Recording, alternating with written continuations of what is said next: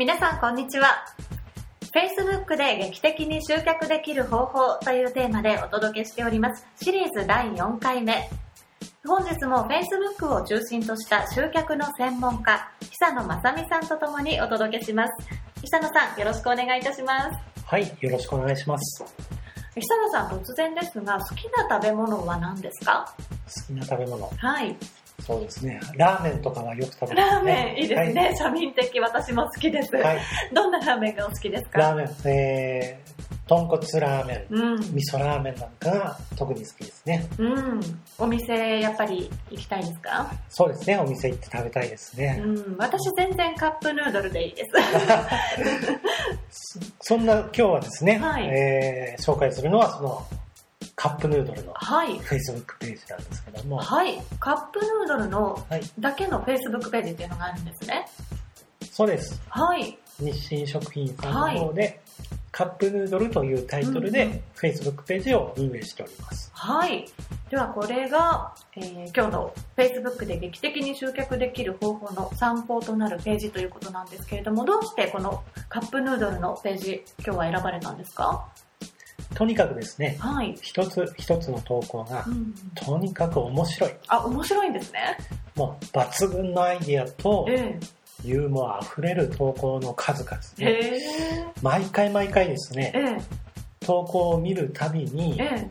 笑ってしまいます。あそうなんです時には、え？って驚くような内容もあったりするんですが、はい、一回一回の投稿にうんうん。相当な時間とはい。労力をかけていることがひしひしと伝わってくる Facebook ページになっています。えー、ちょっと見てみたいですね、はい。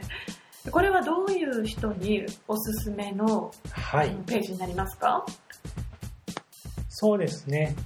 えー、ぜひ参考にしてほしいとええ思う人はですね、メーカーさん、うんうん。メインの商品があるメーカーのうん Facebook の運営担当者の人、ええ。ーその商品がですね、ええ。え有名とか、えー無名とか関わらず何か、えー伝えるべき商品があるメーカーの人であれば、うん。カップヌードルのページを見ることで、ええ。とても参考になると思います。あそうなんですね。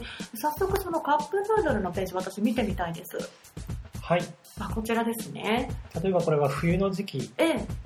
えー受験の時期ですかね。うん、え1月、えー2015年1月16日ですね、ララスト3分落ち着いてという文章で、これセンター試験の時期ですもんね。はい。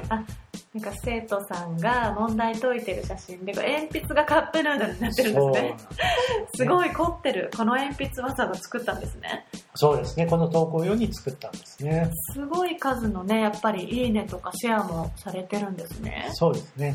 すごい。2000人近くのいいねとシェアも十数件とかですかね。はい。えー、ちょっともっと見てみたいです。はい。続いての投稿ははいこちらですね。あすごい。これは、えー2015年2月3日、節分の時期ですからね。はい。写真が外に鬼がいて、お家の中にはカップヌードルにお湯を注いでる絵ですね。これで文章は何て載ってるんですかね。鬼は外、お湯は内。かけてますね。季節感満載ですね。そうですね。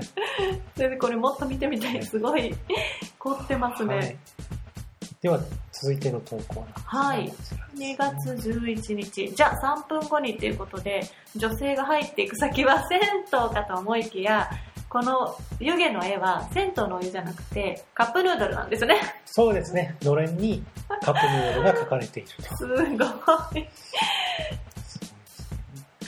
3分というところでね、カップヌードル。はい。はい。で、そう続いて2月の投稿は14日、バレンタインですね。はい。日本中の麺が湯を待っている。カップヌードルが大量に置かれてハート型になっているところにお湯が注がれている写真。はいすごい。麺とうん。男性の麺をかけて。麺をかけて、はいお湯とあなたを、湯をかけてるんですね。で、写真も、うん。えー複数のカップヌードルをこう、並べてうん、ハートにしていると。バレンタイン感満載なんだけど、よく見るとカップヌードルですね。すごいですね。凝ってます、ね。凝ってますね。次は3月11日大容量ですということで、キングカップヌードル大きいのありますもんね。はい。でこれがパソコンの横に置かれてる写真ですが、すねよく見るとカップヌードルに 1TB って、入ってますね。で、USB で繋がっている。本当だこれパソコンにつながってるんですね。キングカップヌードルまあ、が USB。外付けハードディスクのような形で紹介しているということで。すごい、なんかもうアート作品ですね、ここまで来ると。あ、本当そうですね。うんなので、本当に一個一個がですね、まあ、笑えるんですけども、ね。あの、時事ネタとか、うん、その都度その都度その季節に合わせたようなそうですね。投稿写真うん、動画だったりして、非常に手が凝ってるなと。ねえ。で結構な頻度ですよね。数日に1回くらいアップデートあるみたいですね。そうですね。1週間に2、3回ぐらいの割。合で発信していますね。うん。いや、これはチェックしちゃいますそうね。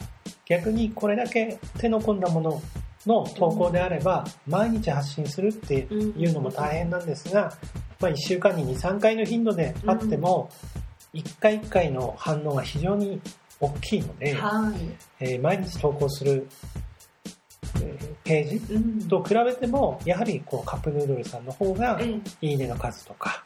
シェアの数が多かったりするっていうのはそういったところにあると思いますね。そうですね、なんか突っ込みどころ満載で実際コメントもすごい入ってましたもんね、はい。これコメントをすると自分のタイムラインに表示されるってことですよね。そうですね、誰々さんがコメントしましたっていうことで、うん。えーカップヌードルのページにいいねしてる人だったりとか、え投稿にいいねした人に対してそういったお知らせが飛んでいったりします。うん、はい。この面白いページを作ることでやっぱり皆さんがコメントとかシェアをしてくれることで勝手に拡散になるっていうことですね。そうですね。うん。先ほど立花さんがおっしゃったように、ええ。この突っ込みどころを残しておくっていうのも投稿のポイントですね。なるほどあねの投稿一つで完結するんではなくて、うんうん。見てくれた人にコメントをもらって、はいはい。そこに、えーコミュニケーションを生み出すと。うん。これも SNS の特徴の一つですね。うわうまいですね、はい、見てる人と、えー双方向、うんうん。えーホームページなんかは一方的な発信で終わってしまうんですが、ええ。SNS の場合は発信した企業と見た人が行ったり来たりしながらこう情報をやり取りするっていううんコミュニケーションを活性化するためのものでもありますので、なるほど。はい、突っ込みどころを残して投稿することで、えー拡散、うん多くの人に広がっていく効果につながったりします。なるほど、なるほど。あくまでもまあネタをね、提供して、あと盛り上がってもらうっていう形もあるんですね。そうですね。でしかもこれネタがカップヌードルのページなだけにカップヌードル一つのネタじゃないですか。はい。そんなにね、投稿することあるのかって思ったんですけど、例えば私、あの、新しい味が登場しましたとか、そういうね、ことかなと思ったら違うんですね。これ面白おかしく写真を撮ったりして、そこも大きなポイントですねネ。タ一つで、はい。ね、あの、商品があまりなくてええ何を投稿していいかわからないと悩んでる人もたくさんいるんですが、うんぜひそういった人には参考にしてほしいページですね。なるほど、ネタが一つでもいろいろな見せ方をができるんだよということですね。はい。はい。では、この、ね、ページから言えること、皆様が Facebook を運営するにあたってのワンポイントアドバイス、お願いできますか？はい。今日は2つあるんですけども、はいまず1つ目が、ネタの素材を準備しましょうと。はい。もう1つが、遊び心を投稿に盛り込みましょうと。うん。はい。はい。わかりました。では本日も Facebook を中心とした集客の専門家久野さんにお話を伺いました。久野さんありがとうございました。ありがとうございました。それでは次回もお楽しみに。